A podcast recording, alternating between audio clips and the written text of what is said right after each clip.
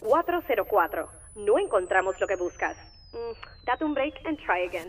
Esto es Comando Z. Donde el fracaso no es opcional, pero el éxito es obligatorio. Con ustedes, Leis Curvelo. Leis Curvelo en otro episodio más de Z Podcast y me encuentro en Barcelona, España. Y hoy desde el hotel en donde me encuentro aproveché para encontrarme con una colega de mi isla hermana República Dominicana. Casualmente vive en Barcelona y ¿por qué no simplemente darnos un café y hablar sobre diseño y el aspecto legal? ¿Por qué no? Hoy junto a Mabel Cueto. Se licenció en Derecho en el año 1999 en la Universidad Nacional Pedro Enríquez Ureña. Es fiel aprendiz, ejerciente y evangelista del derecho en las nuevas tecnologías, protección de datos, propiedad intelectual e industrial. Las especialidades en las áreas citadas las ha cursado en España, en la Universidad de Santiago de Compostela, en el IDIUS y en el SADE. En el 2011 homologue título de Derecho en España y desde entonces ejerció en España y en la República Dominicana. Durante ese mismo año inició su actividad profesional a través de la marca de servicios legales Intellectual Property and Privacy Legal Advertisers, como una necesidad de desarrollo personal, familiar e independencia en el campo laboral. Si quieres conocer sobre la protección de datos en el diseño web, copyright y más de aspectos legales en la industria del diseño, no te puedes perder esta conversación. Así que quédate para que escuches a Mabel Cueto. Así que dale oído. Aquí Leis Curvelo en otro episodio de Z Podcast. Sigo todavía en Barcelona, España. Estoy sumamente contenta de tener esta oportunidad de estar jangueando, como decimos los puertorriqueños, en Europa. Y conmigo se encuentra hoy Mabel. ¿Cómo estás, Mabel? Feliz de la vida, un placer de compartir contigo, Leslie, y con toda tu audiencia. Estoy encantada de que me visites de alguna forma, ¿no? Aquí en Barcelona, esta hermosa ciudad, a pesar de que ambas somos de las hermosas islas del El Caribe. Caribe. Tú de Puerto Rico y yo de, con perdón, ¿eh? No, no, La, la más bella, Quisqueya. Ay, bueno, vamos a, a- a no, a no pelear por eso. No, Pero- no, somos hermanos, somos hermanos. Exacto. No, yo estoy súper feliz. Para los que nos están escuchando, tengan un poco de contexto. Mabel y yo nos conocemos de manera tecnológica, como decimos por ahí, como ahora todo el mundo está conectando. Nos hemos eh, reunido en varias ocasiones a través de nada, de reuniones virtuales. Eh, y eh, hemos decidido hacer este, este podcast, aparte de que yo estaba de viaje, yo dije, Contra, tú tienes tanto conocimiento en el tema que quisiera hablar y que la audiencia, que yo quisiera que aprendieran sobre ti. Así que Gracias. háblanos un poco de ti, qué haces, a qué te dedicas, quién tú eres, Mabel. Bueno, qué preguntón me has hecho.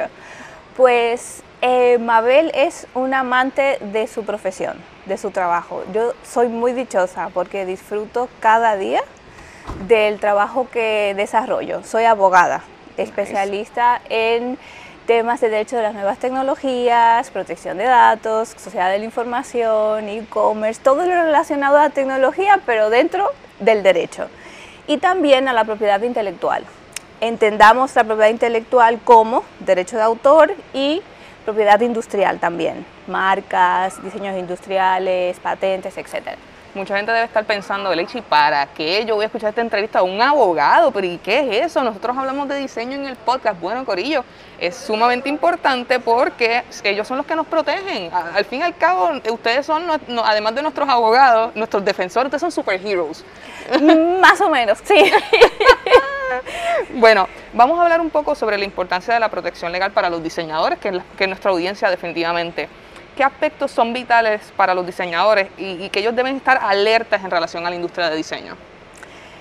Pues, Leslie, es una pregunta muy importante, es esencial, porque en la práctica nos vemos constantemente en la situación de que ustedes como diseñadores eh, se ven desprotegidos de alguna manera y no saben realmente todas las herramientas con las que cuentan para proteger su trabajo, su creatividad.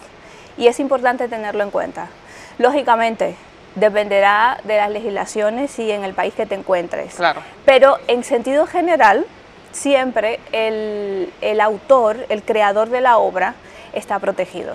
Eso es muy importante señalarlo porque muchas personas a veces dicen como que yo simplemente me dedico al área creativa eh, y si pasara algo pues voy a ver qué hago. Entonces no toman planes de contingencia ni mitigación ni entienden las consecuencias que puede tener simplemente desconocer de la información, ¿verdad? Hay una cláusula creo de legal que dice eh, la ignorancia no te exime, ¿cómo es?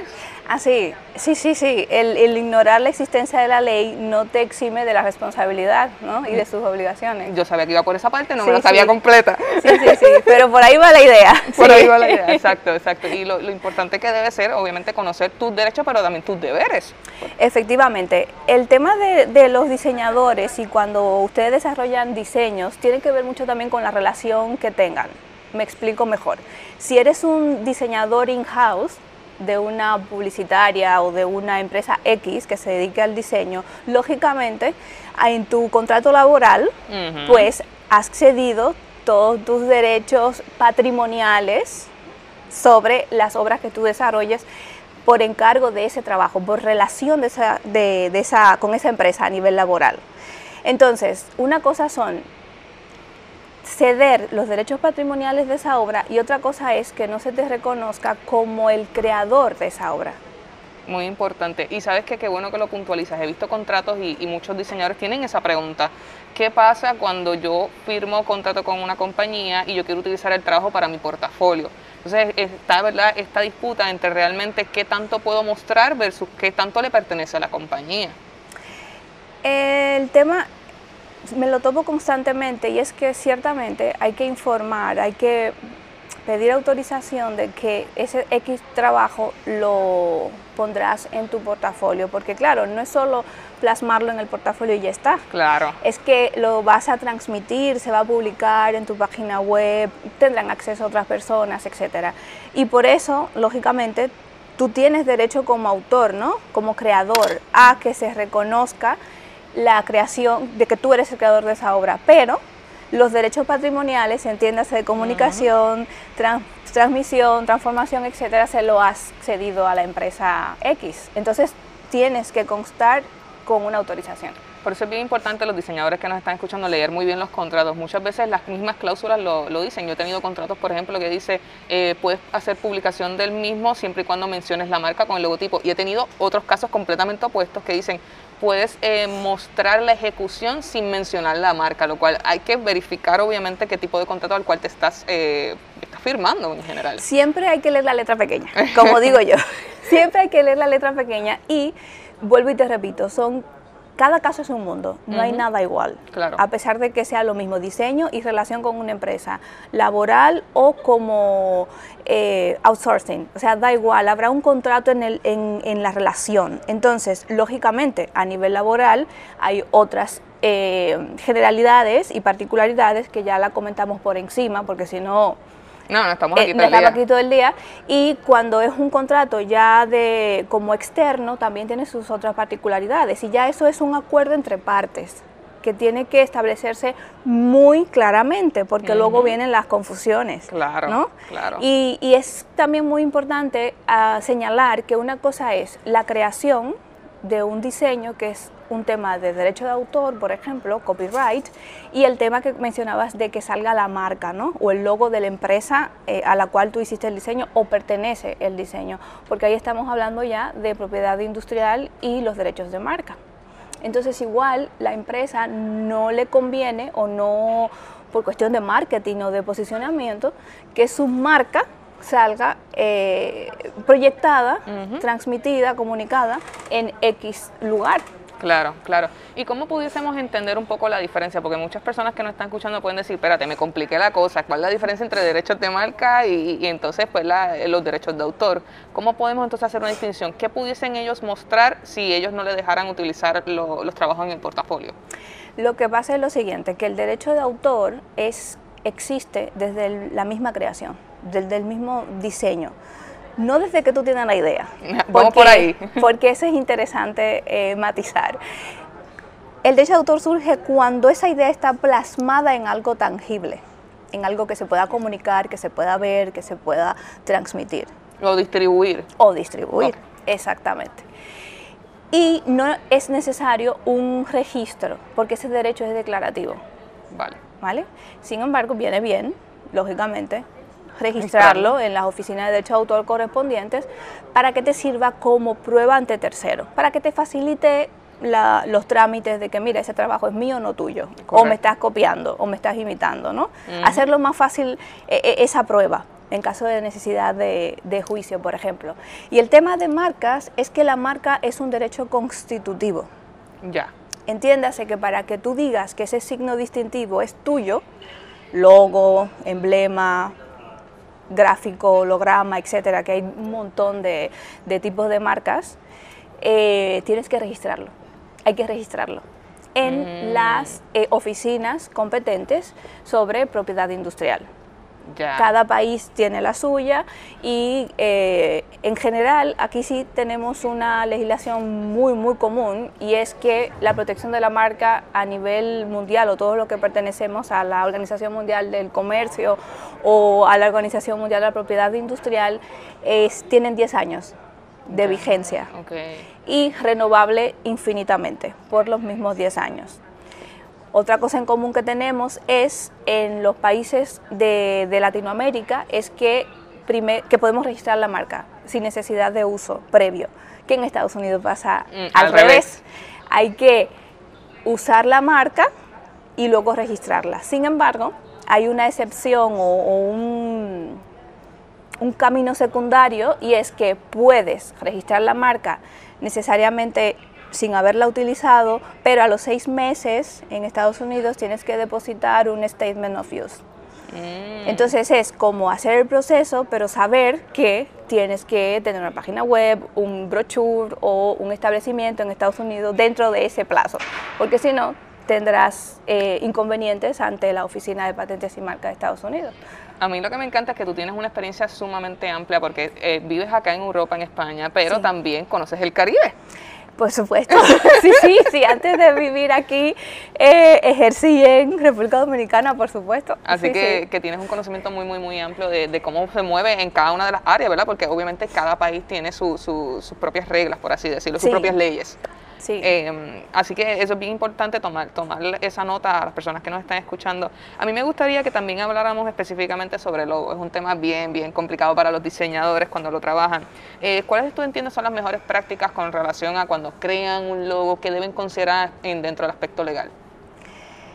Leslie, es el tema del diseño es muy complicado. ¿Por qué? Porque me he visto en situaciones en que la originalidad y la distinción de un logo con otro es complicada de determinar. Sí, sí, sí. sí. Porque eh, últimamente, en los últimos años, se han creado muchos bancos de imágenes y tal. Entonces, una cosa es quizás inspirarte en una forma, en unos colores, y otra cosa es hacer una ¿Copia? copia.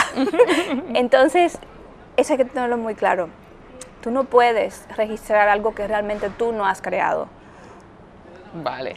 ¿Y qué pasa? Que en principio, si ese logo que tú estás creando lo estás haciendo de acuerdo al cliente que te ha contratado, en principio, por el solo hecho de tú inspirarte en la actividad del cliente, en la personalidad del cliente, en los colores que ha elegido, etcétera, ese logo debe de adquirir una distintividad y una originalidad eh, única, Ujú. valga la redundancia, Claro. porque se supone que lo estás haciendo para ese cliente en concreto. Exacto. ¿no? supone. Se supone, exactamente. Entonces es muy importante que los diseñadores vuelvan otra vez a- al origen, ¿sabes? A lo que realmente le inspiró estudiar diseño.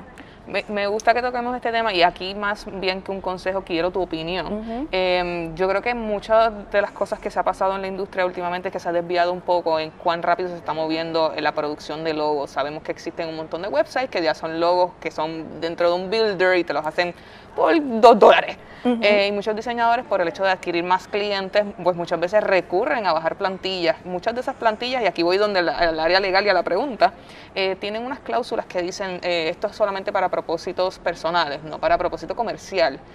¿Cómo tú ves eso en tu opinión eh, de utilizar plantillas y hasta qué punto te pudiesen meter en un problema por utilizar una plantilla de uso personal en uso comercial? No, totalmente tienes un problema ya. Ya de por sí. De por sí ya lo tienes, porque es que ese es otro consejo que doy a, a mis clientes. Cuando utilicen una plantilla para también páginas web que la utilizan, Ujú. imágenes y etcétera, tienen que leerse las licencias, porque los bancos de, de imágenes tienen licencias específicas. Uso, tiempo, medios, de publicación, etcétera. Entonces, porque un logo esté en un banco de imágenes no significa que lo puedas eh, utilizar comercialmente, como lo acabas de decir. Y por el simple hecho de hacerlo, ya ese banco de, de imagen puede demandarte por violación a derechos de autor. Y, y- y te la voy a poner un poco más difícil, pero nada, no, simplemente quiero tu opinión. No, tranqui, tú ponmelo difícil, que si no, que si no salgo, te lo investigo y luego te lo mando. Así me gusta, estos son los invitados que me gustan. ¿Qué pasa con estas personas que de repente bajan una plantilla, le hacen modificaciones y lo presentan como un logo original? Pues el que hizo la trampa hizo la ley. También, ¿no? Dicen por ahí.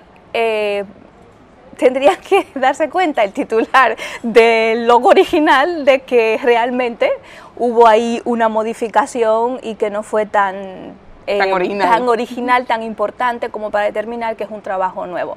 Pero, pero, vamos a recapitular. Si yo tengo una imagen de un banco y la utilizo y hago ciertas modificaciones, ya estoy haciendo varias infracciones legales, como por ejemplo, ya, la primera, he utilizado el logo y no, autoriza, y no he pedido eh, autorización para usarlo, ¿no? Para fines comerciales. Segundo, he modificado, entre comillas, Entre comillas. el logo original para hacer uno nuevo. Entonces, ¿qué he hecho? Una obra derivada. Entonces, para tú hacer una obra derivada necesitas autorización del titular de la obra original, de la obra, Ah. de la obra primaria.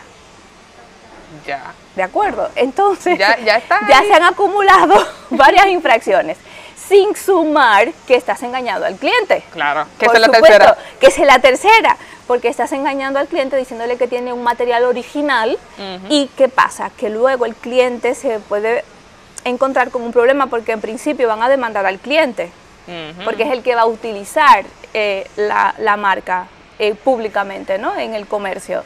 Entonces el cliente va a tener que investigar y luego entonces demandar al diseñador y etcétera. Y la reputación del cliente caerá en los suelos, o sea que mejor, por favor, a todos los que me estén escuchando, diseñadores de, de esta época de todo para ayer, eh, tómense su tiempo y desen- den valor a lo que hacen. Y el valor a lo que hacen significa ser únicos, originales, auténticos y realmente trabajar para lo que el cliente le ha solicitado Definitivamente. y no hacer una copia, Un, un mix. un mix. Bueno, yo, bueno, sí, no pasa nada, porque salió en todas las noticias. no pasa nada. En República Dominicana se vio en un problema enorme en su marca país, porque la publicitaria que contrató el ministerio determinado ¿no? de- de- del gobierno eh, actual, sí, fue el actual, sí, bueno, eh, utilizó una, un logo ya existente supuestamente para inspirarse. Oh, wow. Pero el titular del logo originario se dio cuenta porque obviamente, imagínate Claro. la publicidad que tenía el, el- la marca país, ¿no? Y entonces eh, les demandó y tuvieron que hacer un diseño nuevo y lógicamente que pagar una cantidad interesante eh, por indemnización por haber utilizado ese logo de un tercero. Me encanta cuando dijiste una cantidad interesante. Sí, claro, porque así fue interesante la, la cantidad. Sí, sí, sí. Y bueno, lamento mucho y, y me avergüenza, lógicamente, porque es mi país de origen, pero eh, lo mal hecho, mal hecho está. No, no, no, este, pues lamentablemente eh, al que le toque, le toque. Exactamente. ¿Sabe? Y el que quiere que lo busque en la noticia, Exacto. en internet, porque salió publicado. Chequeamos y la juntamos a las notas del show para referencia, porque es buenísimo el caso sí, de sí. estudio. Caso de estudio, sí. Em, por otra parte, mencionaste algo que es derecho, obras derivadas. Y quiero ir sobre eso porque, por ejemplo, recientemente, no soy tan fan, pero estoy al punto. To- Toda la audiencia sabe este chiste, que mi familia siempre va todos los años a Disney. Vale. Eh, así que muchas de las cosas de Disney, pues me, me mantengo al día, las la recibo, alguien me las comenta. Eh, entiendo que Winnie the Pooh, la historia de Winnie the Pooh, ya llegó a los 100 años. Así que ya lo- legalmente, pues la gente pudiese utilizar esa obra original y hacer obras derivadas eh, en el diseño, que tú sepas. ¿Eso puede pasar? Me encantan tus preguntas. o sea, son fascinantes tus preguntas. Te voy a partir de una anécdota o, o- o de, de un caso real de Disney que seguro ya lo sabes. Cuéntame, a ver. Mickey Mouse. Ajá. ¿Sabías que en X momento iba a llegar a los 100 años Ajá. de la muerte de... Sí, sí, sí, porque eso ese fue de los antes, sí, es verdad. ¿Te acuerdas? Entonces, ¿qué pasa? Que por ese señor fue que modificaron la, la- la legislación en Estados Unidos. Y aumentaron, No, y aumentaron, lógicamente, eh, el límite de, de tu- de titularidad, ¿no? de propiedad, por decirlo Ya. así. Y también, que hizo Disney muy inteligentemente? Que eh, a Mickey, y supongo que a los principales personajes de Disney, los registraron como marca también, y no solo como derecho de autor. Porque lógicamente el derecho de autor llega a su fin y llega a su fin y, y ya está. Y ya y va a dominio público. Pero cuando tú registras un dibujo o una marca tridimensional, Disney, el muñeco, etcétera, etcétera, y lo registras como marca, nunca, nunca ¿Qué? va a dominio público si siempre, cada 10 años, tú renuevas. ¿Recuerdas? Que lo acabamos de decir Ah, antes. chele, O sea que la- Entonces eso fue lo que pasó con Disney. eh, eh, Mickey rápidamente cuando vieron que el plazo se le estaba acabando registraron como marca. Wow. Entonces Disney, eh, eh, lo que es Mickey Mouse nunca eh, irá a, a dominio público porque el hecho de autor vale, pero como marca ya habría una infracción si, a- si alguien utiliza el, el muñeco, la imagen, etcétera de, de Mickey. Entonces lo que preguntaste del, ¿cómo era? de, Winnie the Pooh de Winnie the Pooh, sí. si la historia y todos sus personajes no han sido, en cuanto a personaje y el nombre y tal, registrado como marca, pues obviamente ya ha pasado a dominio público. Entonces, si pasó a dominio público, pues cualquier persona, cualquier creativo, cualquier eh, escritor puede hacer una obra eh, derivada, utilizar el, el- el origen, ¿no? la obra originaria, sin ningún problema. Obviamente citando Sí, sí, sí. eh, la autoría de la obra originaria, etcétera, etcétera, pero no tiene que pagar nada, ni mucho menos. Me has volado la cabeza. Ahora la cantidad de diseñadores que están escuchando este episodio diciendo, voy a hacer un personaje y lo voy a registrar como un logo. Sí, como marca, pero por supuesto, Wow. que, es que por eso es que, Sí, sí, el que hizo la ley le hizo la trampa. claro, Ya, ya, mi- es lo que yo le estoy diciendo, gente. Siempre en esta entrevista yo aprendo. Yo soy la que yo digo, ¡diache! O sea, bueno, vamos a un tema que tú eres experta sobre esto y es algo que, que quiero ¿verdad? resaltar porque es en una industria donde yo me muevo y veo muchos ups y yo quiero que también la, la audiencia también aprenda sobre esto. Vamos a hablar sobre la protección de datos en carácter personal primero. ups, I did it again. literal, literal. Cuéntanos, como diseñadores, eh, como diseñadores, ¿qué debemos tomar en cuenta cuando hacemos nuestras páginas web para portafolio? Esto es a nivel personal. Te cuento, vamos a empezar por lo principal. El derecho a la protección de datos es un derecho fundamental. ¿Qué significa que es un derecho humano? Mm, ok. que está establecido en el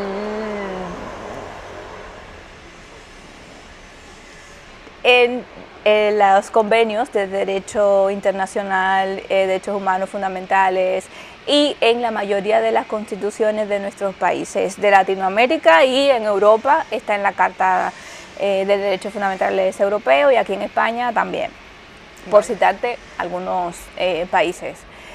Em, la protección de datos es un tema muy interesante y a la vez, eh, irónicamente, mm, todavía, ahora en el 2022, eh, desconocido por algunos o no reconocido, no se le reconoce la importancia Claro. que tiene. ¿Y qué pasa? Que los datos personales lo utilizamos todos en nuestro desarrollo de la actividad profesional, porque es importante puntualizar eso. Solo podemos cumplir, solo, es, solo existe la obligación de cumplir con las normativas de protección de datos si ese tratamiento que hacemos de los datos personales es dentro del desarrollo de nuestra profesión, de nuestra actividad comercial, empresarial, etcétera. Tú tienes tu agenda de, tu de tus amistades y para hacer un cumpleaños y tal, o la del colegio, mientras sea, por ejemplo, los padres del colegio, mientras sea para mandarnos información del cole, no pasa nada. ¿vale? O sea, no, no lo estoy utilizando para mi profesión, para mi desarrollo eh, empresarial. Pero desde que tú un dato personal lo utilizas para tu actividad profesional, ya tienes que cumplir con las normativas que te correspondan. La de Puerto Rico, la de Estados Unidos, la de España, la de República Dominicana, whatever. Ya, wow. So, eso, por eso es que yo a veces escucho a diseñadores que dicen, vamos a utilizar este screenshot, tiene información personal, hay que removerla, hay que hacerle un blurb. Es muy, muy importante, de verdad, ser muy sensitivos con esto. Y cuando estamos haciendo nuestras páginas de portafolio, igualmente cuando hablamos sobre lo de los, clientes, cómo utilizamos bien los, los logotipos, eh, cómo recopilamos data, a veces queremos poner un newsletter para que las personas sepan ¿verdad? que nosotros estamos haciendo como parte de nuestro trabajo a nivel de actividad profesional, pero desconocemos esas políticas. Sí, y qué bueno que recuperas la pregunta en concreto, porque eh, las páginas web, todos los que tenemos páginas web y ustedes en el caso del portafolio y tal, utilizan datos de carácter personal. Entonces, todas las páginas web, aun sean informativas, tienen que constar de los textos legales necesarios, como son el aviso legal, la las políticas de privacidad, las políticas de cookies o las condiciones generales de uso de la web. Y, y Y entonces, y ahí entro a tu campo. Yo estoy procurando, hace un tiempo ya, de redactar los avisos legales de una forma friendly, ujú, leíble, atractiva que, que, que sea traducida. y muy clara. Primero porque es mi, mi- mi forma de ser, porque lo que quiero es que, el- que el- que mi cliente, que el usuario se sienta cómodo y que realmente sepa que está cumpliendo con la normativa, que ha sido claro, y también porque el mismo reglamento de la Unión Europea te exige que seas transparente y que utilices un lenguaje adecuado al, al target, adecuado al usuario de tu negocio. Claro. Entonces, por tanto, no podemos, ni no conviene, ni poner siete páginas en letra número 7 Ay, Dios mío, qué y, horrible. y todo texto. Claro. Entonces vamos un poquito a utilizar el diseño también y lo visual y hacerlo todo un poco más claro para, para el consumidor, que al fin y al cabo es nuestro cliente. Yo, yo, a mí me gusta ponértela difícil, ¿no? es que me caes demasiado bien y como lo estás haciendo tan cool y nos estás explicando en arroz con habichuela, pues te la voy a poner difícil. Este, Muy bien, sigue poniéndola difícil. Vale. he visto en muchos websites por ahí que dicen, ah, somos creadores de plantillas para lo que son los términos y condiciones o para específicamente las políticas de, de- de- nada, de, de datos de carácter personal. Eh, y de repente tú empiezas a leer las políticas de ellos, de cómo tú puedes utilizar su producto y dicen, no lo puedes utilizar para propósitos comerciales. Entonces, pero la plantilla es gratuita, pero entonces no te sirve realmente. Y es como que, ¿qué hago? Mira, Yo Yo- siempre digo, contrata a tu abogado. Hello, o sea, Hello, sí, gracias, gracias, gracias. Eh, particularmente yo no soy partidaria de las plantillas. Yo creo que nadie debería ser partidario de las plantillas no en ningún contexto. En ningún contexto, pero en este en particular, y te voy a hacer más claro, más clara, para mí las, los textos legales de las páginas web es la ventana, la puerta a mi negocio, la primera, en general la página web, y en particular, como estamos hablando de, le- de lo legal, pues el texto legal.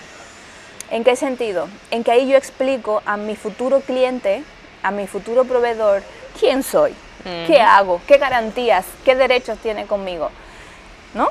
Exacto. Entonces, ¿qué pasa?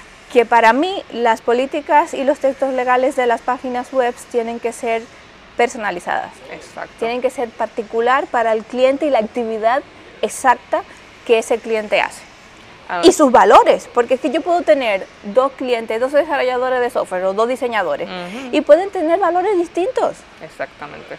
Y, y hacer y recoger la información de maneras diferentes porque lo, lo utilizan diferente. Exactamente, porque uno no tiene newsletter, el otro sí, el otro no tiene eh, eh, eh, un WhatsApp y el otro sí, entonces, o un mail y el otro no, entonces, ¿qué pasa? Que no es la misma fuente de tratamiento de datos, no se recopila de la misma manera, entonces en la política de privacidad no puede aparecer, eh, sus datos serán eh, tratados a través de nuestro correo electrónico y del formulario tal, cuando tú miras la, la página web no hay formulario, no hay correo electrónico, entonces, ¿qué significa eso? Que hicieron un copy-paste.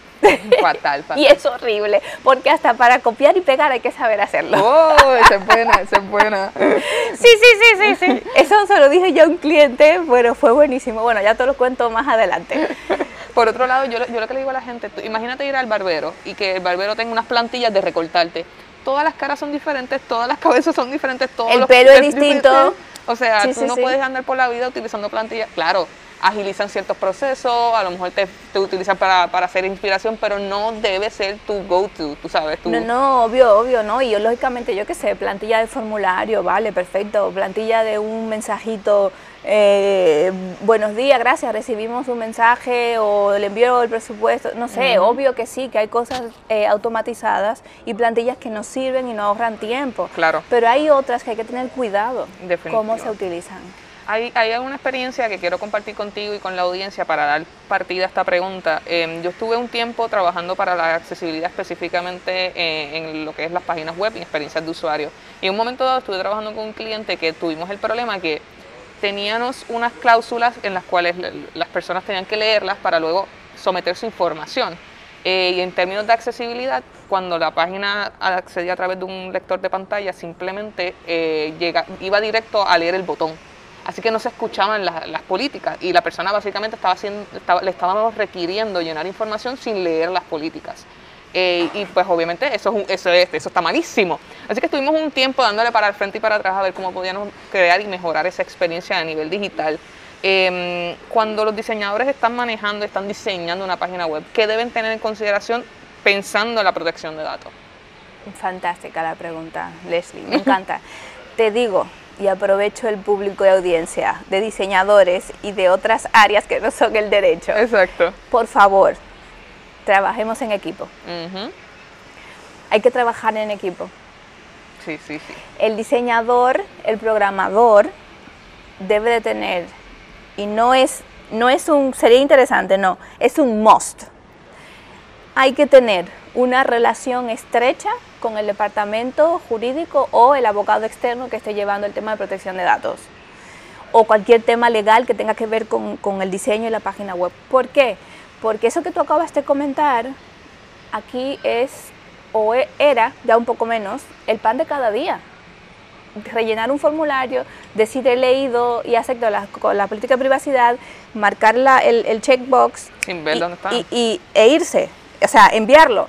Pero el reglamento y las normativas eh, europea y española exigieron que para que sea un consentimiento transparente, libre e informado, que es el requisito, el titular de la página web, y eso implica a los diseñadores y programadores, tiene que programar ese formulario y ese eh, apartado en particular de manera tal que el usuario le dé al botón enviar, enviar, enviar y no se envíe Ya, o sea que sí que... que hasta que no acceda al link por lo menos y lo abra. Tú me dirás, vale, lo puede abrir y no leerlo. Tienes toda la razón. Pero por lo menos has sido diligente y has intentado de que, que lo mm, de que lo lea. Claro, claro. He visto diferentes experiencias en las cuales incluso mientras vas dando scroll, va teniendo una barra de progreso para determinar si realmente También. estás leyendo. Sabemos que hay gente que le da scroll por ahí para abajo, si eso fuese horrible. Pero exacto, estamos cumpliendo con el hecho de que intentamos de que estuviese informado. Exacto. Y sobre todo ahí también entra lo que comentaba anteriormente. O sea, vamos a hacer esas políticas de privacidad de una manera que el usuario, que el consumidor se sienta hasta interesado en leerla. Exacto. Que le sea atractivo, porque vea una figurita tal, porque vea un candadito aquí, porque vea que solo es un párrafo de cinco líneas. O sea, vamos a tratar de, de que sea eh, interesante leerlo y estar realmente informado de qué derechos te corresponden y qué obligaciones tienes también. Para la gente que nos está escuchando, vieron que podemos hablar de diseño con abogados Por supuesto que sí. y de experiencias de usuario. Por supuesto, y a mí que me encanta todo el tema este del diseño. Así que encantada de estar con ustedes. Pues mira, ya estamos casi finalizando, pero hay tres, te- tres temas que son nuestro, nuestras secciones favoritas, que somos, son secciones recurrentes dentro del, del podcast. Cuéntanos, fallando en lo fácil. Fallando en lo fácil. ¿Cuáles, ¿Cuáles son los errores más comunes en relación a, a la protección de datos? Que tú ves por ahí que tú dices, mira, la gente siempre, siempre la embarra aquí. En las políticas de privacidad y de uso, sí, sí, sí, en la página web siempre, porque hacen eso un copy-paste. y, y era el caso que te quería comentar, que me he encontrado con clientes que tienen en la política de privacidad el nombre de otra empresa. No. Sí, es horrible. Acabo de morir. Pues muere. Tiene doble trabajo, morirte y, vivir, y revivir otra vez. ¿Qué? Puta, pero eso es un Sí, super sí. ups. O sea, Pero muy, no, no, no tiene descripción. Ups, es poco. O sea, el nombre de otra empresa. ya, che, Sí. plantilla. Gente, no usan plantilla, en resumen. No Sí, usan- sí, no usan sí, sí, plantilla. eso ha sido horroroso. ¿Qué otro, fallando en lo fácil? Eh, bueno, pues un montón de avisos, por ejemplo, en los correos electrónicos al pie, en la firma, eh, con las normativas antiguas. O sea, ni siquiera con la anterior, sino con la, con la pasada. O sea, hello. Esa es otra que mucha gente no sabe. También hay que poner avisos de cómo tú transmites tu información a través de correos electrónicos. Sí, todo, o sea, todos los medios que utilicemos en el tratamiento de datos personales dentro de nuestra actividad profesional o empresarial necesita, must, debe de ser un texto legal en la firma de, de los, por ejemplo, del correo electrónico o de un formulario si es en papel, Ya. por ejemplo.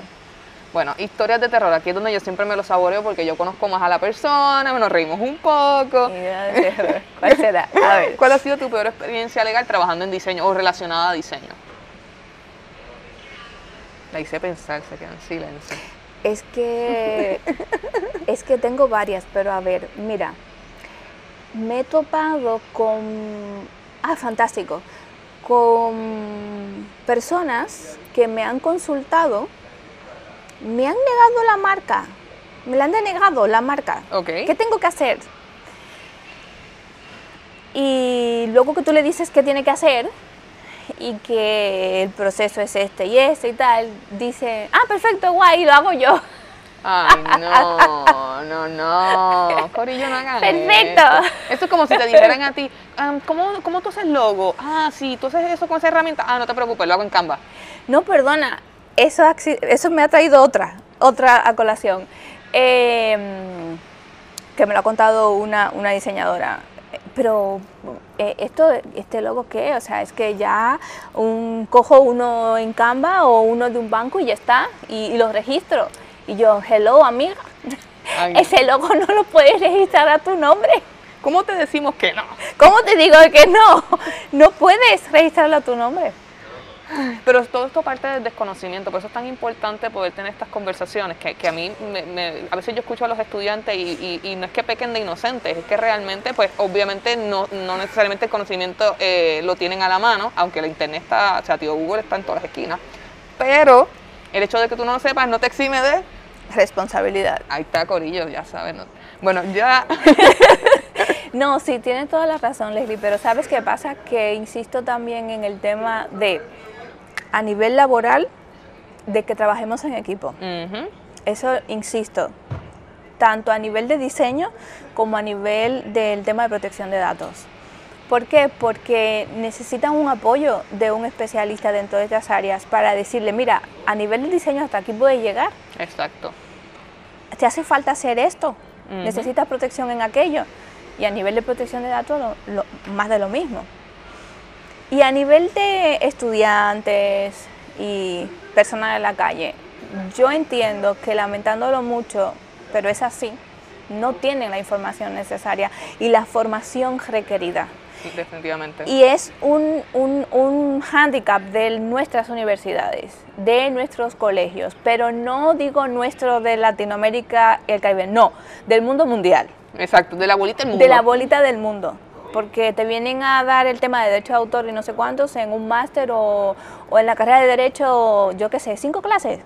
Y, ya está. Y eso, y eso en tu, en tu campo en diseño peor. Claro, pero era lo que te quería comentar, es que en publicidad hay que dar eh, eh, derecho de autor eh, y, propiedad intelectual eh, y protección de datos, porque los que se dedican al marketing, que Ujú. gestionan datos personales como el pan de cada día, en diseño se- debería de ser una materia esencial, Correcto. por ejemplo.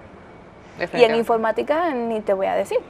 O sea, programación y desarrollo de software y todo eso también. Porque el software también se protege por derecho de autor, por ejemplo. Que mucha gente también desconoce Si al te- respecto. eh, en, perdón, puntualización. El software se protege por derecho de autor en todos los países de eh, Latinoamérica, Europa. En Estados Unidos, eh, y supongo que no, que los anglosajones se protege por propiedad industrial. Vaya, oye, pero esto, esto sí es una consulta, te tengo que pagar, ya, ya, no, no quiero saber ni la cuenta, no me digas, por sí, favor. sí, sí, el software en, en Estados Unidos es propiedad industrial, no, no copyright. Interesante. Lo tienen diferente que nosotros. Bueno, Corillo, si se quedaron con las ganas, le pueden escribir a Mabel, pero ya estamos terminando, esta es nuestra última pregunta. Eh, y nada, yo quiero que inspires a la audiencia a que, a que ¿verdad? quisieran, tengan esa curiosidad de buscar más información. ¿Qué cosas tú quisieras ver en el futuro en la industria de diseño con respecto al, al aspecto legal? Pues me encantaría ver más humanización en, el diseño.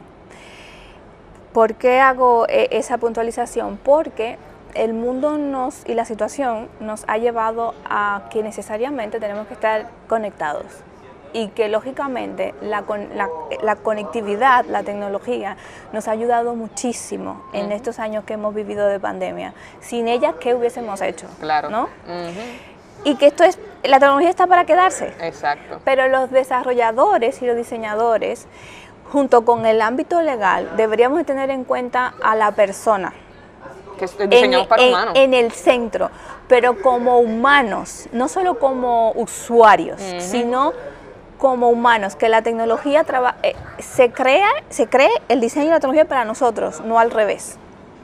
Y tomar en cuenta todo, tomar en cuenta la accesibilidad, tomar en cuenta nuestros mayores, que es para mí uno de los sectores que se ha dejado olvidado en todo el desarrollo de aplicaciones y de, y de tecnología, por ejemplo, y hacer todo más fácil. Es que yo creo que la tecnología ha venido a ayudarnos en muchos aspectos, pero definitivamente eh, estamos, eh, que, ya le estamos hablando usuarios en vez de humanos. Por eso, por eso, es que no, es que, eh, y saber que a través de la tecnología, la tecnología tiene la capacidad de medirte las pulsaciones de- de- de- de- de- de- de- del corazón, de medirte el nivel de oxígeno, de medirte, y eso está fantástico, o sea, fantástico. ¿Tú te imaginas una persona mayor que sufra de hipertensión y todo eso y que de repente tiene el, el- el reloj que hace una, que eh, activa una alarma y viene la enfermera, el médico, perfecto, eso está sensacional. Pero todo eso, por ejemplo, son datos personales y datos sensibles de salud.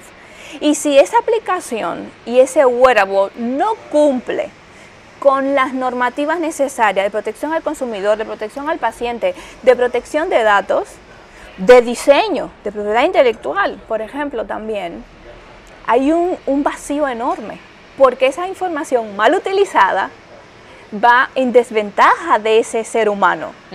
Porque si esa información de salud llega sin autorización, sin consentimiento y sin información del titular de la información, o sea, esa, esa, persona. esa persona, a una compañía de seguro, por ejemplo, Nada más por decir. no, por decirte solamente eso, cuéntame, ¿quién le va a dar una póliza de seguro?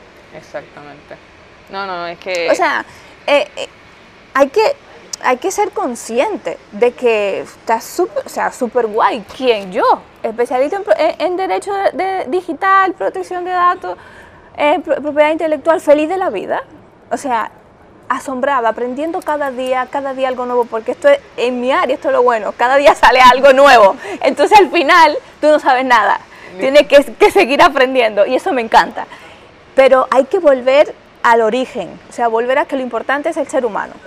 Que todo lo que hagamos es para facilitarnos la vida a nosotros, pero sin faltar a nuestros derechos y al respeto del ser humano.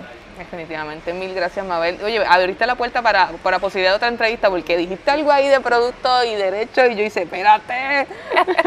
Pero si la gente quiere seguirte, quiero que aproveches también la oportunidad para hablar de tu podcast. Cuéntanos un poco. guay, fantástico. Promocionalo ahí para que la gente que termine de escuchar esta entrevista también pueda la oportunidad de escuchar el tuyo. Fantástico, ¿no? Y que te voy a entrevistar también, si me Ah, das el honor. Escuchen, Sí. país. Claro que sí, claro que si sí. me permites el honor de entrevistarte, por mí también sería fantástico. Pues mire, mi gente, yo en el confinamiento, al principio del confinamiento, cuando dijeron cerrado todo el mundo, trancado todo el mundo. Pa' la casa. Para la casa. Dije yo, a ver, a ver, ¿qué se me ocurre que sea algo productivo y que me ayude ¿no? a, a aportar algo a la comunidad, al mundo, al que me quisiera escuchar? Entonces, creé un podcast que a la vez tengo un usuario en Instagram y una página web que se llama Tech con voz de mujer. Tech en inglés. Ujú. Tech con voz de mujer punto tech es la página web. Y el podcast se llama Tech con voz de mujer. Y se transmite por eh, Spotify, sí, iTunes, eh, sí. Eh, ¿Y de qué trata? Pues lógicamente trata de todo el tema de derechos, nuevas tecnologías y tal, pero además, como yo soy una apasionada del ser humano, de la conducta y de nuestro cerebro, pues también tengo invitados que hablan de temas relacionados con la salud mental con la eh, psicología, la psiquiatría y también con el empo- empoderamiento o con el apoyo al sector femenino, a la mujer. Eh, porque a veces eh, ciertamente hemos logrado mucho, pero todavía falta también mucho por alcanzar en cuanto a derechos y igualdad e igualdad. Definitivamente. Así que ya saben, Tech con voz de mujer, así que lo vamos a poner también en los show notes para que las personas también puedan llegar allá. Fantástico, tech con voz de mujer más cerca de ti. Ese, ese es mi mi lo- mi eslogan. Súper. Muchísimas gracias, Mabel, por esta oportunidad. A ti, fantástico. Un abrazo. Será hasta la próxima, amigos. Puedes buscar más episodios a través de nuestra página web comanzetapodcast.com o seguirnos a través de Instagram, Twitter, Spotify, Apple Podcast y Google Podcast como Coman Z Podcast o en Facebook como Coman Z Podcast PR. Las opiniones vertidas en este programa son de exclusiva responsabilidad de quienes las emiten y no representan a Coman Z Podcast ni a sus auspiciadores.